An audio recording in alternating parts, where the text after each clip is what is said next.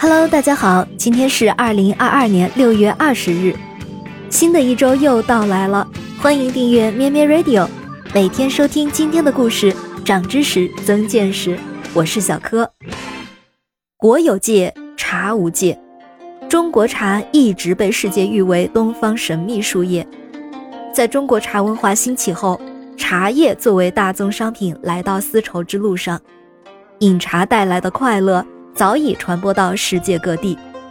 隋唐以来的古代中国，不少高僧大德、旅行家、使者、航海家、富商大贾、文人雅士旅居中国，得到博大精深中华茶文化的滋养，感受中国茶的香韵与魅力。然而，喝了几个世纪茶叶的欧洲人，在相当长的一段时间内，连茶树长什么样都不知道。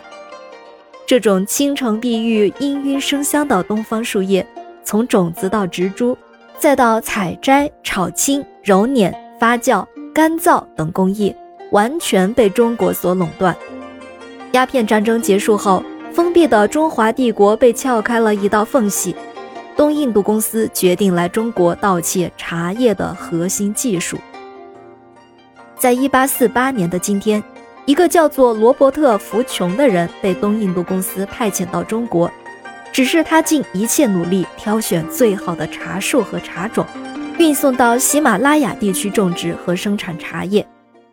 福琼是一名苏格兰植物学家，在1842年到1845年间，曾作为伦敦园艺会领导人旅居中国。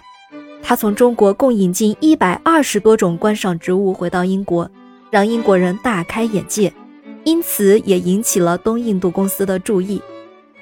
福琼的猎茶之举，第一站来到了上海。他弄了整套的中国服装，剃了头，还加了一条辫子，打扮成中国人的样子。当时中国只开放了五个通商口岸，内陆不准外国人进入。好在大多数中国内陆人都没有见过洋人的样子。福琼带着一个跟班，一个苦力。一路跋山涉水，来到了产绿茶的黄山。他每走过一段路，都详细记录天气、气候、风土以及观察到的所有植物，作为未来种植茶树的参考和依据。前后共写了十四部见闻手札。他从黄山转战到宁波，因他穿着体面、出手阔绰，到哪里都很受欢迎，很多茶园主人都提供给他优良的茶种。一八四九年，他来到武夷山，趁着借助寺庙的机会，向和尚打听许多茶道的技巧，接着给印度送去第一批茶种，结果却失败了。原因是茶种的休眠期很短，海上长时间的运送使种子失去了发芽的能力。到一八五零年，福琼继续在中国更勤奋地收集茶种，同时想出先把茶种种在箱子里。等到长成苗之后再移植的办法，结果育种成功。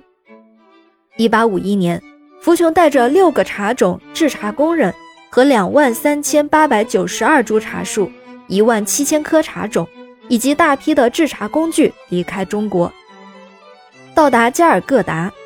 中国从此不再独霸茶叶生产，印度也开始生产红茶。现在大家喝到的西兰红茶、大吉岭。都是福琼的杰作。罗伯特·福琼回到英国后，发表了《漫游华北三年，在茶叶的故乡中国的旅游》，曾住在中国人之间，义都和北京四部旅行手记，出版获利，妥妥的人生赢家。之后，他又受到美国雇佣，花了四年时间在中国收集适合在美国种植的茶树。一八五九年。他备妥了三万二千株茶树，正要运往美国时，南北战争爆发，计划失败。福琼是有据可考的世界茶史上的第一个经济间谍，但这位茶叶盗贼在英国人眼里却是机智、勇敢和传奇的代表。大不列颠生活杂志热情地称赞他打破了茶叶垄断，将喝茶的权利带给富人和穷人。你是怎样看待的呢？欢迎留下你的精彩评论吧。咩咩 Radio 陪伴每一个今天。